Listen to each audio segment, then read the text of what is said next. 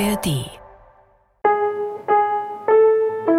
Ich empfehle wirklich Eltern, früh zusammen ins Bett zu gehen und lieber wie so Teenager im Bett noch zu quatschen, bei dunklem Licht und so rumzuflüstern und zu kichern und nicht auf der letzten Rille sich dann noch irgendwie einen Tatort reinziehen oder so, um dann komatös für die nächsten zwei Stunden kurz mal durchzuschlafen, bis wieder irgendjemand schreit. Wer müde ist, hat keinen Bock auf Sex, ist doch völlig logisch.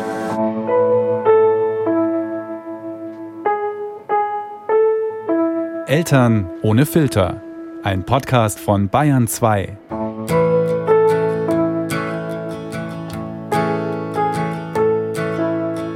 Hey, die Katrin hier. Wie schön, dass ihr da seid. Na, wie schaut's gerade in eurem Elternleben so aus? Also ohne Filter. Bei mir Stichwort Sonnencreme. Ich werde immer besser darin, sie auf Nase und Stirn und nicht in Mund und Augen meiner anderthalbjährigen zu schmieren. Yay! Aber kein Wunder, ich habe ja auch tägliche Übung. Aber meine Nerven, was das auf dem Boden liegende Essen betrifft, nach jeder Mahlzeit, die suche ich weiterhin. Und ich freue mich, dass meine Achtjährige gerade so viel Spaß am UNO-Spielen hat. Und zwar, tada, auch wenn sie mal verliert. Naja, Elternalltag halt, oder? Ihr kennt's. Zwischendrin dafür sorgen, dass die Schränke voll sind, also der fürs Essen und die für die Klamotten, den Sattel vom Laufrad neu einstellen, das Jahresabschlussgeschenk für die Lehrerin besorgen, einen größeren Sonnenhut vom Dachboden suchen, ach ja, und noch das Einmaleins für den Mathe-Test üben. Und wo bleibt dann da der Sex? Also im Ernst, wenn meine beiden am Abend schlafen, sacke ich erschöpft in meinen gelben Ohrensessel. Allein. Während mein Partner zwei Meter weiter weg auf dem Sofa liegt. Gemeinsam Film gucken, das kriegen wir noch auf die Kette. Wobei einer von uns da auch regelmäßig schon vor dem Abspann abspannt. Ihr wisst, was ich meine. Dass wir damit nicht alleine sind in der Elternwelt, das weiß ich spätestens seit unserer Umfrage auf Insta. Was man da machen kann, darüber rede ich in dieser Folge mit der Sexexpertin Paula Lambert, aber auch über ihre spannende Lebensgeschichte und über ihr Mama-Sein. Ich bin mir sicher, dass viele von euch Paula kennen. Letzte Woche habe ich sie in Berlin in ihrer Wohnung besucht. Und wir waren nicht allein. So, jetzt macht sich hier eine Katze auf meinen Unterlagen. Gemütlich. Wie frech ist das denn? Hallo Paula. Hallo Katrin. Ähm, am Anfang von unserem Podcast stellen sich die Gäste meistens selbst vor. Mhm. Die Paula Lambert, die kennt man. Man kennt dich als Sexexpertin, als Moderatorin, als Autorin von Büchern, als Coach von Instagram. Ich, also ich bin dir nicht entkommen, nein, du bist mir nicht entkommen. Ähm, da schlabbert ein Hund im Hintergrund, das stört uns nicht. Okay, nein, gut. dafür besuchen wir unsere Gäste, Okay, okay, damit wir klar. mitkriegen, wie Das sie so. leben. So lebe ich, ja. Und ihr müsst euch das vorstellen, wir sitzen hier auf dem Sofa, zwischen uns einer der Hunde, links von dir eine der Katzen und der andere hat gerade hinten getrunken und der andere Kater schläft da. Also hier ist, hier ist immer was los. Genau. Ja, wunderbar. Das ist schon ein Teil der Vorstellung, denn genau darum geht's uns. Also, wie lebst du in Sachen Familie? Wie sieht dein Familienleben aus? Mhm, okay. Also mein Name ist Paula Lambert. Ich habe verschiedene Podcasts, unter anderem zu gescheiterten Beziehungen. Ich schreibe Bücher. Ich, ich arbeite beim Fernsehen. Six kennt ihr sicher. Paula kommt, mache ich seit vielen Jahren. Und äh, bevor ich so wahnsinnig gut in Beziehungen wurde, war ich nicht so gut in Beziehungen und darum bin ich seit 15 Jahren alleinerziehend. Wir passten nicht zusammen, wie sich hinterher auch eindrucksvoll herausstellte.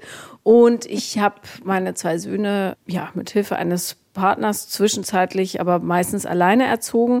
Und mein älterer Sohn hat einen Asperger-Autismus und der jüngere äh, nicht. Genau. Und wir leben mit zwei Hunden und zwei Katzen. Und ich habe von allem zwei wie die Arche Noah. Und die zwei sind Teenager. Genau, die sind 16 und bald 19.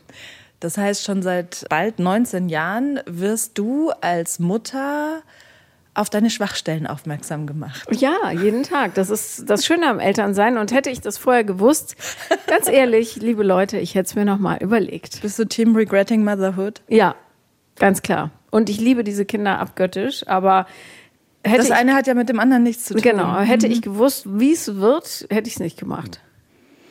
Wie war es denn? Naja, Sag mal, wie, wie ist es denn losgegangen? Äh, das war total schön. Also ich habe mich auch nie so wohl gefühlt mit allem, mit mir und der Welt, wie als ich schwanger war. Mhm. Und ich fand Geburt so semi. Und Stillen fand ich mega. Und den Schlafentzug fand ich scheiße. Mhm. Kann ich ganz klar sagen. Und das ist auch ehrlich gesagt, wäre das nicht so eine Katastrophe, hätte ich vielleicht mehr Kinder bekommen, aber zum Glück habe ich es nicht gemacht. Das also, mit dem Schlaf. Ja, mhm. das ist wirklich so eine Quälerei und es ist ein Unding, dass man das ohne mindestens zehn Leute machen muss, die einem noch helfen. Wo man sich abwechseln kann. Ja. Wie lief das? Also habt ihr euch abgewechselt? Ja, also ich habe halt gestillt. All meine Kindheitstraumata sind wieder aufgeploppt bei der Geburt. Darum war ich super überprotektiv. Also es war, glaube ich, echt anstrengend mit mir. Über die reden wir noch ein bisschen. Ja, die spielen, genau. glaube ich, bei Mutter seine große Rolle. Ja. Ich mir gedacht, ja. Ich habe äh, gearbeitet relativ zügig wieder und mein damaliger Mann hat sich dann ums Kind gekümmert. Mit dem warst du wie lange zusammen vorher und nachher, also vor der Geburt des ersten und nach der Geburt des zweiten Sohnes? Nach der Geburt des zweiten Sohnes noch anderthalb Jahre und davor aber schon knapp zehn, neun, sowas um oh, den wow. Dreh. Ja, also schon länger. Okay. Und dann mit einem anderthalbjährigen und einem vierjährigen, vierjährigen Sohn. Genau allein und dann auch nicht mit irgendwie Wechselmodell getrennt erziehend, sondern wirklich alleinerziehend. Doch, am Anfang war das ein Wechselmodell und dann wurde es zunehmend schwieriger. Und ja, dann ist er irgendwann ausgestiegen.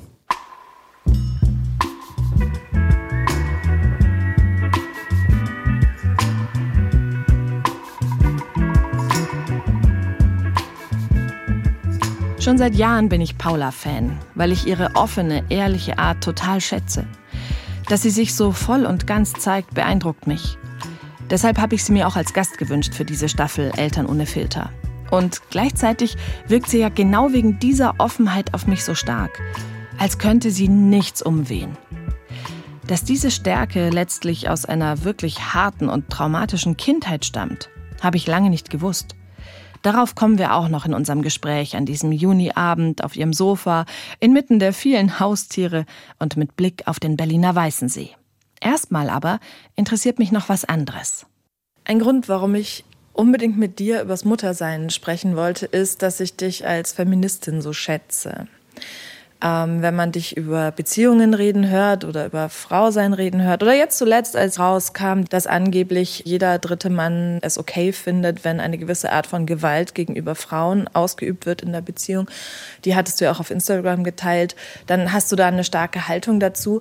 Und du bist Mama von zwei Söhnen. Mhm. Ich selber bin Mama von zwei Töchtern. Ich habe sozusagen die andere Seite. Ich habe dieses Töchter schützen, Töchter na, auf die, auf, ich sag mal, Übergriffigkeiten vorbereiten, Grenzen setzen, lehren etc. ist meine Aufgabe. Du als Jungsmama hast dir selbst die Aufgabe gesetzt, deine Söhne zu sensibilisieren, was das betrifft? Äh, ja, absolut. Aber ich muss dir ein bisschen widersprechen. Ich glaube, ja, indem das. man Töchter sensibilisiert für das, was kommen mag, schafft man gleichzeitig Raum für die Möglichkeit, dass es irgendwie normal ist. Ja, und ich habe mich auch korrigiert und gesagt, Grenzen setzen, das war das Bessere. Ich finde, das Sensibilisieren ist, was die Jungs betrifft, aber ich ja, stimme dir zu, ja. Ich glaube, dass man viel mehr den Menschen, und zwar egal welchen Geschlechts, beibringen muss, wie man mit Menschen umgeht. So. Und ähm, darum habe ich meine Söhne also ich habe denen gesagt, pass auf, die und die gängigen Fehlverhalten gibt es, aber ich erwarte von euch, dass ihr alle Menschen vernünftig behandelt. Jeden. Und zwar respektvoll und egal wer in Not ist, dem wird geholfen sofort und es wird einfach kein Scheiß gemacht. Ich habe natürlich darüber gesprochen, was Frauen passiert. Haben Sie zugehört? Ja, klar. Die hören mir immer zu. Wir haben ein 1A-Verhältnis. Also ich habe auch als der Große, die, die haben, also der Kleine ist ganz, ganz brav noch. Und der Große hat auch das erste Mal Alkohol getrunken mit 17 oder so. Und ich habe auch ein Foto von seinem ersten Kotzhaufen bekommen per WhatsApp. Diese Art Verhältnis ist haben das wir. Vertrauen. Ja, also äh, darum, ja klar. Also bei uns ist das nicht so dramatisch. Das sind einfach anständige Menschen, die andere Menschen anständig behandeln. So. Da bin ich total bei dir. Trotzdem habe ich dir mit offenem Ohr zugehört, wenn du in deinen Podcasts zum Beispiel Sätze sagst wie Männer haben es nicht so mit den Gefühlen. Ich weiß schon, dieses. Naja, das habe ich sicher hoffentlich anders formuliert. Ja, ähm. Männer und also im Prinzip geht es ja darum, die eigenen Gefühle wahrzunehmen, sie entsprechend einordnen zu können, regulieren zu können und auch ja, na, gefiltert nach außen dann zu tragen, also sie nicht passiv-aggressiv oder irgendwie so ja. weiterzugeben. Und das, da, das würde mich sozusagen interessieren, hast du da einen Wert drauf gelegt bei deinen Söhnen? Ja, also die sind ja eine ganz andere Generation als die Männer, um die es in meinem Podcast geht. Mhm. Da geht es ja um mhm. Beziehungsverhalten und so weiter. Die sind alle erwachsen jetzt schon und die sind teilweise natürlich mit einem ganz katastrophalen Gesellschaftsbild aufgewachsen, ja. auch was den Umgang mit den eigenen Gefühlen, Stichwort toxische Männlichkeit und so weiter ja. angeht. Und darum bei uns, also ich habe streng darauf geachtet, es durfte auch niemand anderes sagen, so ein Scheiß wie Jungs weinen nicht oder stell dich nicht so an oder ja. so schlimm ist das doch nicht oder so, sondern es ging schon immer darum, dass jeder weinen darf, wenn nach Weinen zumute ist und dass jedes Gefühl gefühlt werden darf und dass keines dieser Gefühle falsch ist. Und ich glaube, wenn man das ganz straff durchzieht, bei jedem, dann kann eigentlich nichts schiefgehen. Mhm. Also es hängt natürlich ein bisschen von den Vorbildern ab. Egal, ob es jetzt Elternteile sind oder Vormünder oder Erwachsene halt, die denen ein Vorbild sein sollen. Gut wäre natürlich, und darum sage ich immer wieder, wenn ihr euch entscheidet, Kinder haben zu wollen, macht vorher eine Therapie. Es sei denn, ihr seid picobello durch eure Kindheit gekommen und Jugend, was ja bei den wenigsten der Fall ist. Und ich weiß auch nicht, warum die Leute sich immer so anstellen. Ich brauche doch keine Therapie und so weiter. Aber es geht doch nur darum, mit jemandem den neutralen Blick drauf hat, darüber zu sprechen, wie man mit den eigenen Gefühlen umgeht und wie man reagiert auf bestimmte Lebenssituationen. Wenn man da einmal aufgeräumt hat, dann kann man gar nicht anders als vernünftige Kinder erziehen. Du hast es gemacht, aber ähm, leider erst danach beziehungsweise ah, okay. währenddessen angefangen. Also mhm. Also ich habe schon vorher mal kurz eine Therapie gemacht, aber das war keine gute Therapeutin um meine eigene Kindheit so aufzuräumen. Und dann hat mich das aber mit voller Wucht erwischt, als ich merkte, wie einfach es ist, Kinder zu lieben und wie wenig das bei mir gemacht wurde. Und also mit meinen Ängsten umzugehen. Meine Söhne würden sagen, dass ich immer noch voll die Glucke bin, aber ich bemühe mich und bin zumindest eine reflektierte Glucke und sage, es tut mir total leid. Die sind super gut darin, Grenzen zu setzen.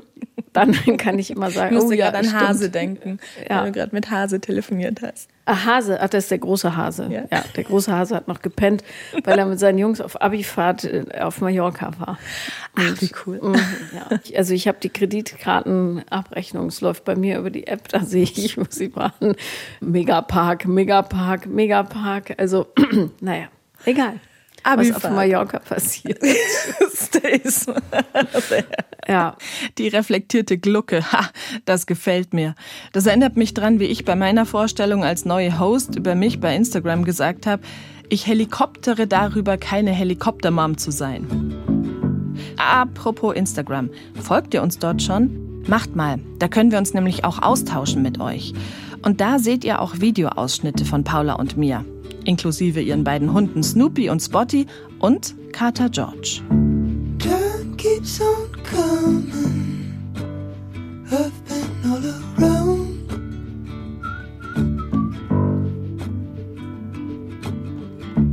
I'll keep on running till time catches on.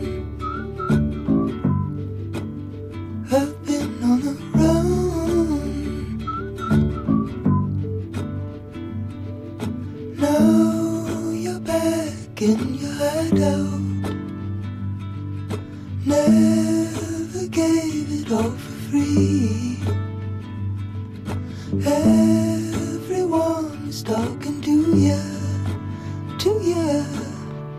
schicken unseren Podcast-Gästen vorab einen Fragebogen. Auch Paula. Bei Deine Kindheit in drei Worten, da hat sie geschrieben, beschissen, arm, vernachlässigt. Ja, und was das genau heißt, das hat sie mir erzählt. Und, boah, also, was soll ich sagen?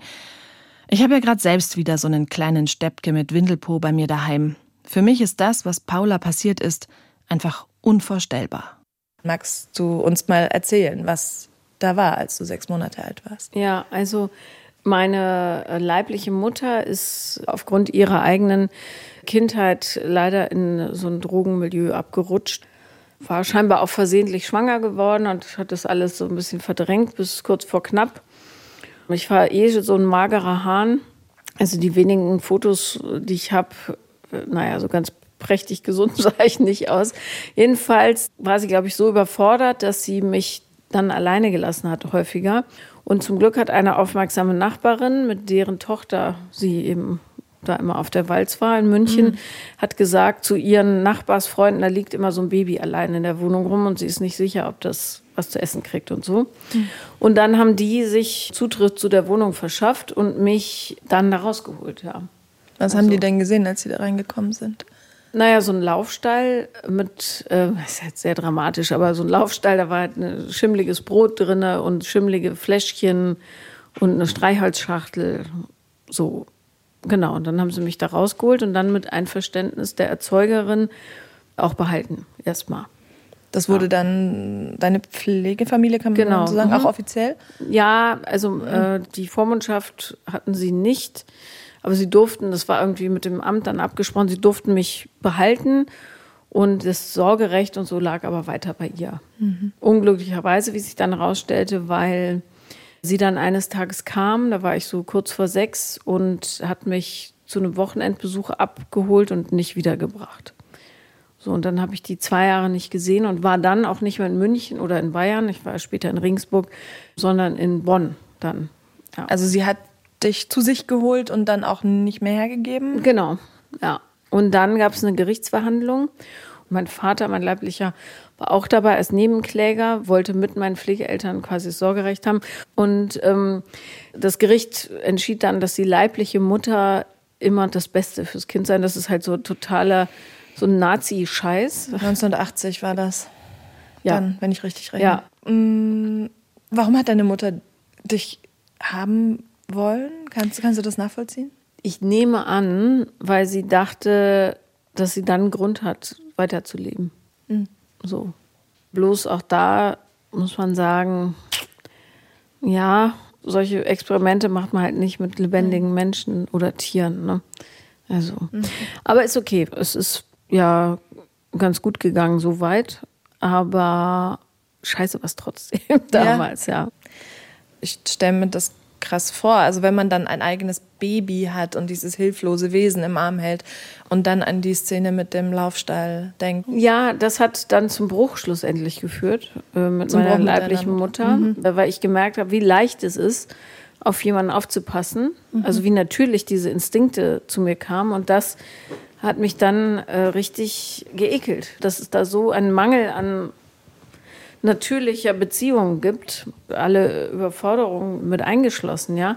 Ich bin auch jahrelang völlig überfordert gewesen, habe es aber trotzdem hingekriegt. So. Und das hat mich so wütend gemacht, dass ich dachte, wenn jetzt nicht ein ganz großer therapeutischer Wandel stattfindet, kann mhm. ich das nicht mehr. Es ist mhm. keine Gesellschaft, die ich aushalte. Mhm. Also. Mhm. Ja. Und dann habe ich mich 2008 adoptieren lassen von meiner Stiefmutter. Da warst du 34? genau, mit 34. Aha. Und ein Gedanke war auch, muss ich ehrlich sagen, dass ich nicht verpflichtet werden kann, für jemanden zu sorgen, der nicht für mich gesorgt hat. Später. Du kannst ja, ja. per Gesetz belangt werden und musst dann aufkommen für das Elternteil. Ne? Und da hat mir richtig Panik gemacht, weil ich das so unfair fand, diesen Gedanken. Ich hatte da einen Artikel drüber gelesen und dann kam wie aus dem Nichts dieser Adoptionsantrag beim Spülen und ich dachte, ja, das ist die Lösung. Das ist die Lösung für mich, ja. Weil ich auch innerlich so besetzt war, auch von dieser Enttäuschung und so. Was hat es mit dir gemacht? Wie hat sich das angefühlt, als er dann durch war? Ja, ich war total befreit. Mhm. Dann habe ich ein schlechtes Gewissen gehabt eine Weile, weil sie kann ja auch nichts dafür. Aber ich, also ich, oh. ja, ich kann dir immer nur sagen, ich würde immer anders reagieren, als das passiert ist. Mhm. Wie würde es dir gehen, wenn deine Söhne sich auf die Art und Weise von dir abwenden würden? Ja, das ist ausgeschlossen. Also weil wir ein ganz vernünftiges, emotional tiefgehendes Verhältnis haben. Weil sie dir Grenzen setzen dürfen, weil, weil sie alles, dir weil, weil Kotzhaufen Fotos schicken. Ja, weil wir uns vertrauen mhm. und weil sie wissen, dass ich sie niemals im Stich lasse. War das dein größtes Ziel als Mama? Ja, absolut. Also, dass ich sie nie im Stich lasse. Gut, dass Paulas Nachbarsfamilie damals so aufmerksam war, sie gerettet und aufgenommen hat. Gibt einem auch selbst irgendwie zu denken, oder? Also, dass wir auch nicht wegschauen, wenn wir sowas mitkriegen. I went with you up to the place you grew up in. We spent a week in the cold. Just long enough to walden it with you any longer. It would have got old. Singing Ace of Spades when Lemmy died, but nothing's changed. LA's alright. I'm sleeping in my bed again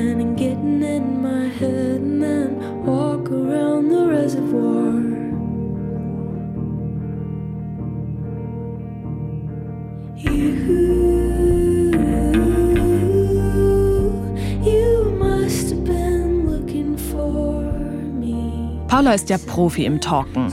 Aus ihren Podcasts und ihrer Fernsehsendung ist sie es gewohnt, auch Intimes von sich zu erzählen.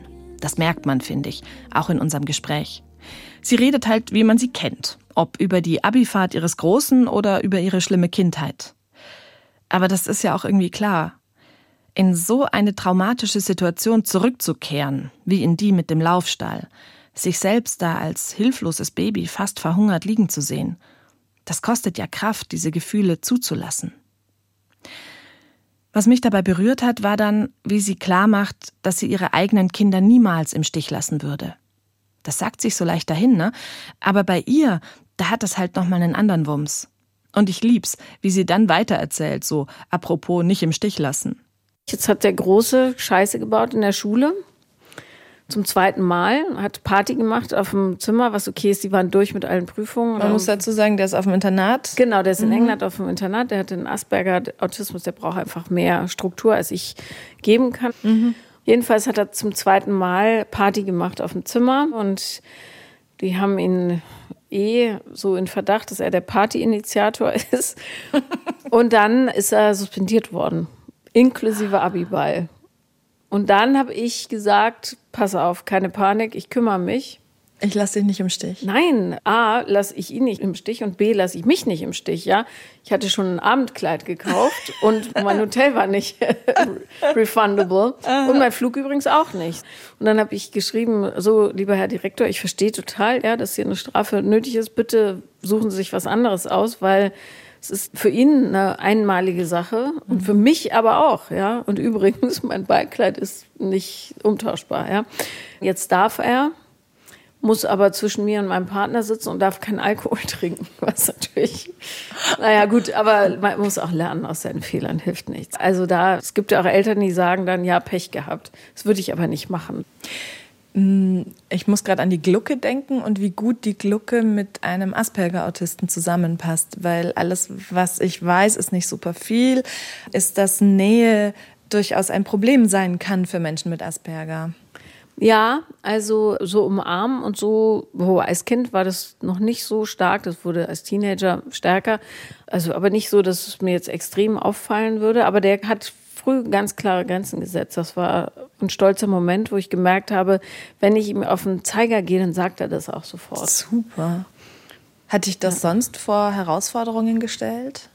Nee. Diese Diagnose? Ach so, mh, hm, schulisch, ja. Also, oder beziehungsweise sozial, emotional, weil er immer unglücklich war, weil er so Schwierigkeiten hatte, andere Kinder, also mit Kindern Freundschaften zu schließen. Und darum habe ich ja auch die Hunde hier, weil ich dann dachte, okay, der braucht einfach einen Buddy, mhm. der sich unbändig freut. Und Snoopy hier, der blonde Hund, der hat sich sofort mit ihm connected, wie ein Magnet. Und dann wurde es eigentlich zunehmend besser und richtig gut geworden ist es aber jetzt erst im Internat, wo er halt rund um die Uhr mit den Jungs zusammen ist und die ihn auch gut kennenlernen können. Und der ist ein super Typ, denn man braucht halt ein bisschen, bis man den knackt so. Und jetzt ist alles gut. Wie ja. alt war er, als die Diagnose gestellt worden ist? Spät. Wir haben so eine ewige Odyssee gehabt, weil die Schule gesagt hat, er hat eine Leserechtschreibschwäche. Mhm. Hatte er am Anfang auch, hatte er dann aber plötzlich gar nicht mehr. Dann hieß es, der hat ADHS, hatte er aber auch nicht. Dann hieß es ADS, hatte er auch nicht. Und dann irgendwann kam eine vom Schulpsychologischen Dienst, die sich die Klasse anguckte und sagte, was ist denn mit dem Jungen da? Ich wusste gar nicht, dass sie einen Autisten in der Klasse haben. Und der Lehrer so, hä? Und dann sagte sie, doch, doch, sie ist ganz sicher. Und ich auch so, hä? weil ich mich damit gar nicht beschäftigt hatte. Und dann habe ich einen Arzt empfohlen bekommen, der sich damit auskennt. Der hat dann Tests gemacht und hat gesagt, also ich bin bei ganz vielen Kindern unsicher, aber dieser ist einfach wie aus dem Bilderbuch. Ähm, das Zauberhafte, was da passiert ist, ist, er hat sich dann, ich habe gefragt, ob ich mitkommen soll. Nee, er wollte das selber machen. Hat sich vor die Klasse hingestellt und hat gesagt, pass auf, Leute, ich weiß jetzt, warum ich so bin, wie ich bin ich habe einen Asperger-Autismus und dann haben alle sofort ihre Handys rausgewippt und nachgeguckt, was es ist. Und das Line-up ist natürlich relativ beeindruckend. Mhm. Also so mhm. ähm, Elon Musk, gut, der ist jetzt ein bisschen schräg geworden, Mark Zuckerberg, Mozart vermutet man und, und, und. Ja, also lauter hochbegabte Leute. Ja. Und er ist ja auch, also der frisst sich Sprachen rein in einem Mordstempo, das ist wirklich unglaublich. Ja, dann hat das aufgehört, dass sie ihn gepiesackt haben. Cool. Dann habe ich aber gemerkt, er findet Freude daran, so zu viel Party zu machen und hatte Sorge, dass ich, weil ich auch jobmäßig so viel weg bin und so, dann nicht konsequent genug bin, weil ich auch immer denke, oh Mann, junge Leute, die sollen doch feiern. Und ich war selber so eine richtige Wildsau. Also hat dann zu mir gesagt, ich brauche mehr Struktur, du musst konsequenter sein. Und ich so, woher nehmen, ja. Und dann habe ich von meiner Lektorin aus dem Heine Verlag, die hat gesagt, also ihr Kind ist wieder zurück nach England gegangen nach so einem Auslandsaufenthalt, was da so glücklich war. Und dann habe ich ein paar Internate rausgesucht, die klein waren und so gemütlich, familiär. Und bei einem hat er sich vorgestellt und dann sind wir dahin und nie wieder gesehen. Doch alle sechs Wochen ist er nach Hause gekommen. Das war super. Also es war echt best investiertes massenweises Geld meines Lebens. Ich finde es gerade so schön, weil das so ein bisschen die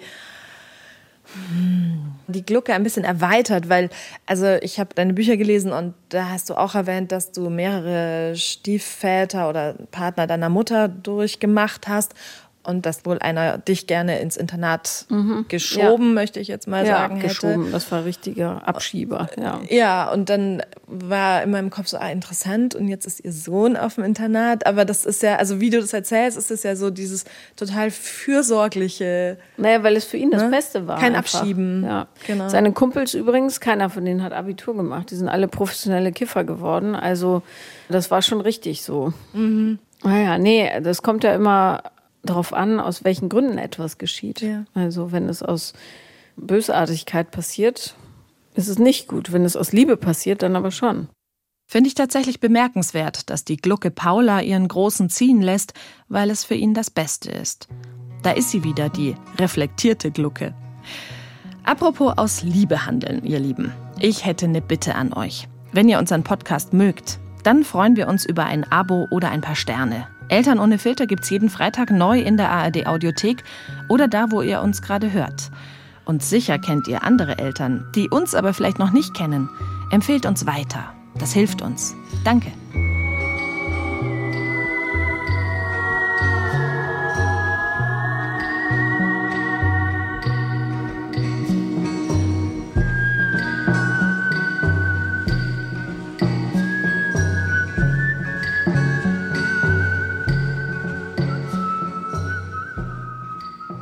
Arm.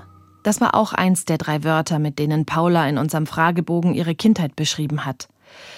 Sie erzählt mir von Ferienlagern der Arbeiterwohlfahrt oder der Caritas, bei denen es nicht genug zu essen gegeben hat, bei denen neunjährige Mitreisende die lokale Disco ausgeraubt haben.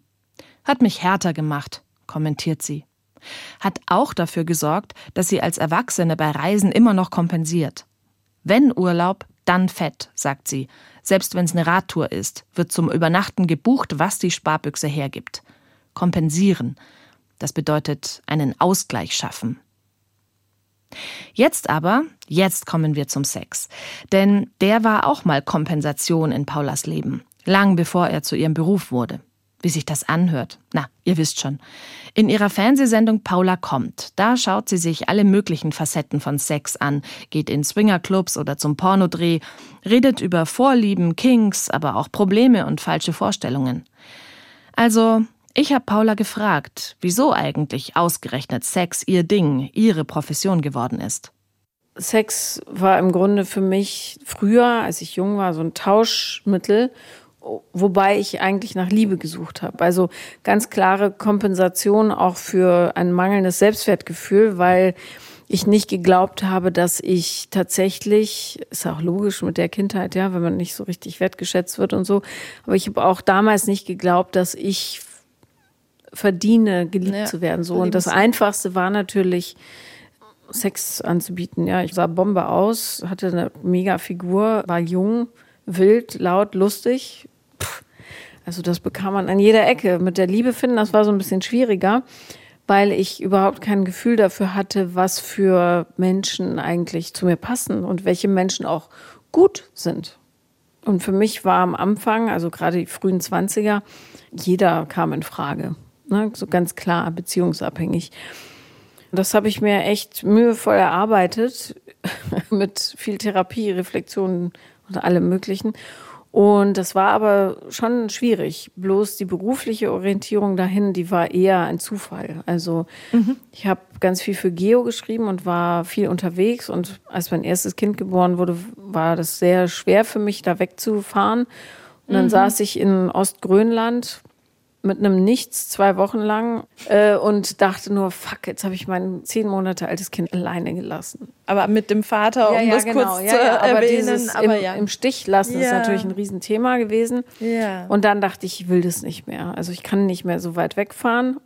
Und dann habe ich über einen Kumpel erfahren, dass die GQ eine neue Sexkolumnistin sucht und habe das mal probiert. Hatte immer so ein Stillkissen auf dem Schoß, das Kind drauf, wie es geschlafen hat. Und dann habe ich diese Kolumnen geschrieben. Und damals war das ja noch gar nicht, das war nie klar, dass ich mal in die Öffentlichkeit muss mit meinem Gesicht und allem mhm. oder gehe. Und als ich merkte, ich kann das ganz gut und auch lustig darüber erzählen und die Leute wollen es gerne hören, dann habe ich mich da so reingefuchst. Was glaubst ja. du, warum kannst du das so gut? Weil ich sehr empathisch bin mhm. und genau weiß, warum die Leute was machen. Mhm. So. Hat das auch was damit zu tun, dass du darauf angewiesen warst, als Kind abzuchecken, wer was wie Klar. tickt? Trauma-Response im yeah. Grunde. Also du musst ja mhm. bei Eltern, die unberechenbar sind oder Elternteilen, immer wissen, was als nächstes passiert. Du musst ja denen einen Schritt voraus sein. Ja. Ich habe auch immer die ganzen Gehaltschecks, Abrechnungen und so kontrolliert. Ich wusste nicht genau, was das alles bedeutet, aber Minus war nicht gut, das war mir schon klar. Du hast bei deiner Mutter in die Finanzunterlagen ja, geguckt. Ja, weil ständig der Strom abgestellt war und so. Darum natürlich, ich kann ganz genau in den Raum gehen und sagen, hier gibt es Ärger, da nicht, der ist so drauf, der ist so. Also das kann ich 1a. Also. So ein bisschen dein Ding, oder? Aus den Traumaerlebnissen, die du hattest, wirklich Stärken zu machen, oder? Ja, aber das ist ja auch wahnsinnig clever, ohne mich selber loben ja, zu wollen. Bitte lob dich selber, hallo? ja, klar, all diese Fähigkeiten, die ich heute zum Beruf gemacht habe, die kommen aus dieser Zeit. Und dann ist natürlich immer die Frage, wäre es besser anders gewesen hm. Oder nicht? Ne? Das weiß man nicht. Nicht nur Paula ist wahnsinnig clever, wir natürlich auch. Wenn wir schon mal so eine erfahrene Sexexpertin im Podcast zu Gast haben, dann wollen wir auch ein paar Tipps. Denn Eltern und Sex, also das ist ja so eine Sache. Man denkt ja immer, man ist damit allein. Aber nein, also, wir haben unsere Community bei Insta gefragt, ob ihr auch manchmal grübelt, ab wann so eine Durststrecke in Sachen Sex bedenklich wird. Und, tada, von 1600 Leuten, die mitgemacht haben, haben 80 Prozent auf Ja geklickt. Ist nicht überraschend, aber irgendwie beruhigend. Ich habe noch mehr Zahlen. Über 2000 Mütter und Väter haben uns noch mehr über ihr Sexleben verraten. Unter vier Möglichkeiten konnten sie eine auswählen. Und das kam raus. Alleinerziehend und daher schwieriges Thema 7 Prozent.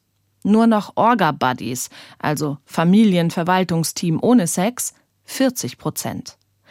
Bei weiteren 40 Prozent will eine oder einer mehr Sex als der oder die andere. Und bei gerade mal 13 Prozent läuft sexmäßig alles Bombe. Glückwunsch an euch, ihr könnt jetzt abschalten. Nein, Scherz.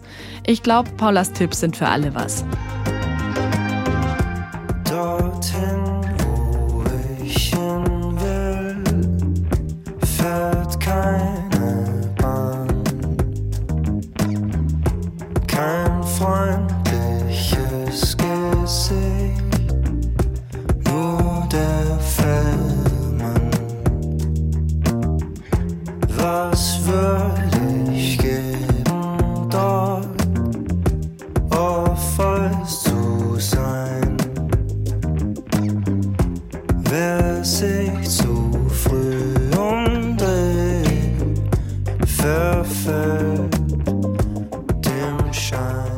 Über Instagram habt ihr uns auch Fragen an Paula mitgegeben.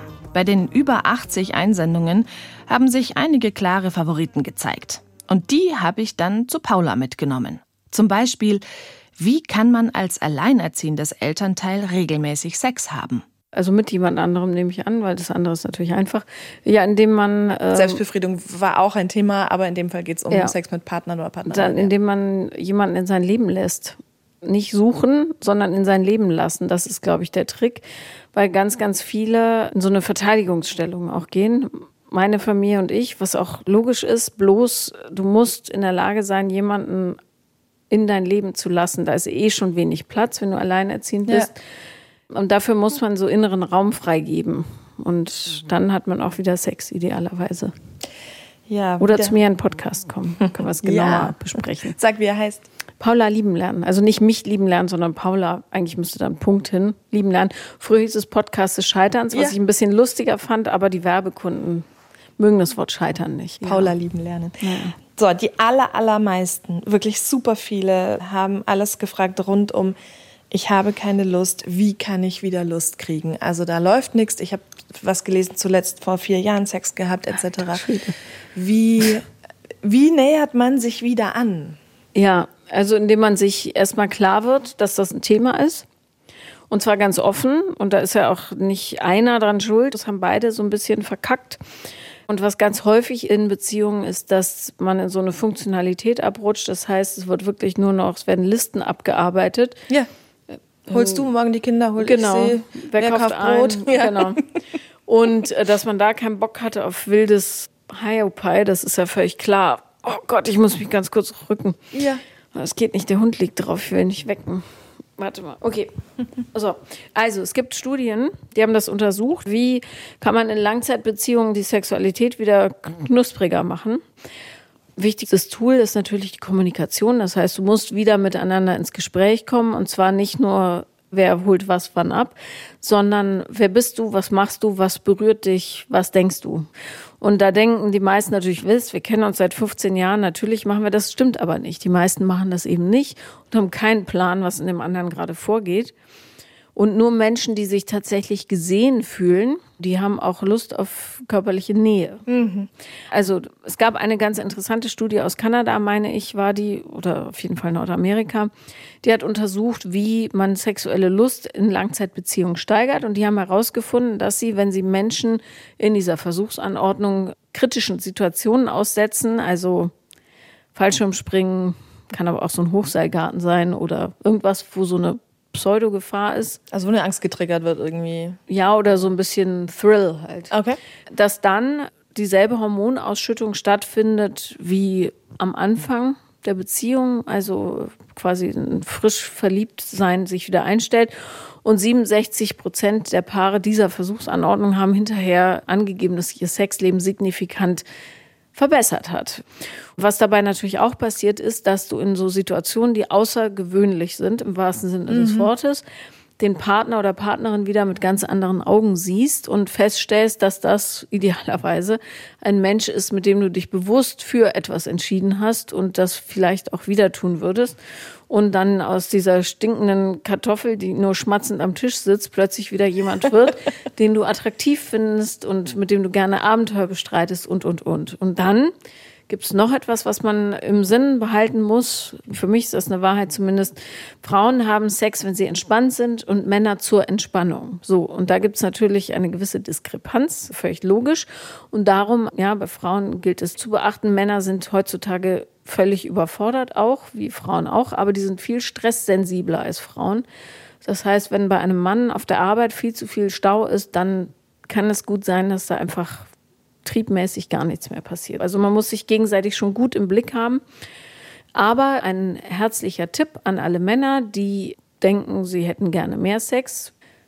Ein Trick wäre dann nicht, sich hinzusetzen und zu sagen, was gibt es neu zu essen, sondern tatsächlich dafür zu sorgen, dass sich die Partnerin in Hetero-Beziehungen entspannt. Füßchen massieren, Gläschen Wein oder Wasser für die, die nicht trinken oder Saft, keine Ahnung, Tee in die Hand drücken, äh, kraulen, lieb mhm. gemeinte, mhm. ernst gemeinte Worte sprechen und nicht, also im Grunde absichtsfrei Körperkontakt initiieren. Das heißt, nicht eine Erektion dran drücken, wie manche Männer das so etwas ungeschickt machen.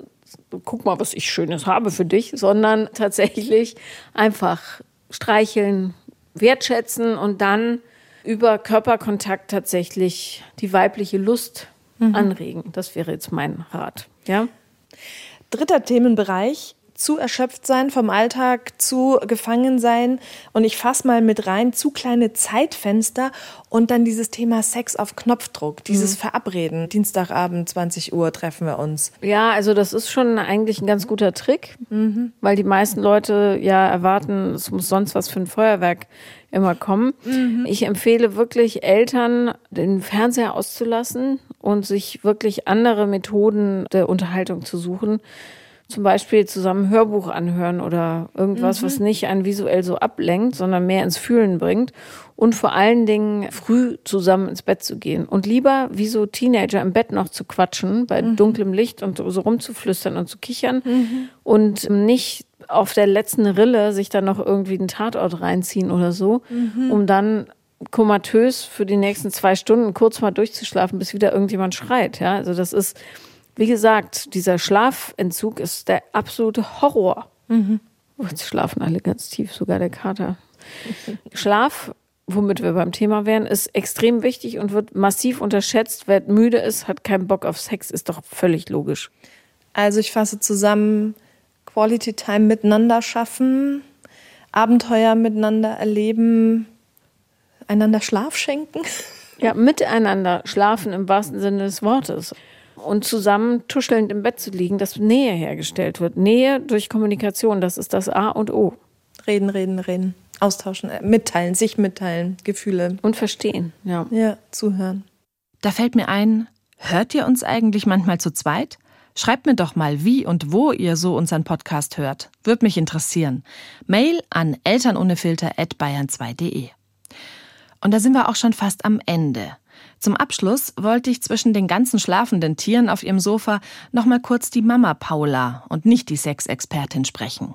Ich wollte noch mal kurz auf die Rolle der Männer in deinem Leben kommen, eben auch gerade weil du Söhne hast und weil du ohne Vater aufgewachsen bist, das kann man so sagen, oder? Ja, ja, bin ich. Ich habe den einmal im Jahr gesehen, ja. Und der hat sich später sehr engagiert so und tut er auch jetzt noch, aber aufgewachsen bin ich ohne ihn, ja.